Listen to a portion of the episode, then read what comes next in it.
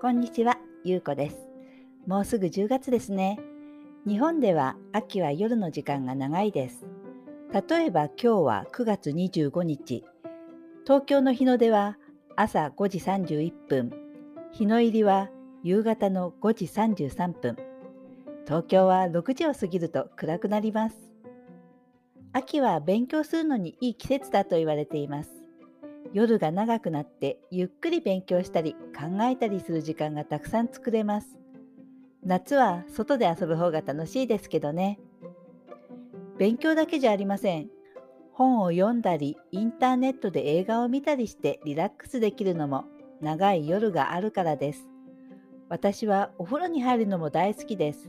あまり熱くないお湯に入ってのんびりします。あ、忘れてはいけません。秋は果物も美味しいです。柿やぶどうは秋の果物です。晩ご飯の後や休みの日の朝に時々食べます。日本だとちょっと高いですけどね。日本の秋はいい季節ですよ。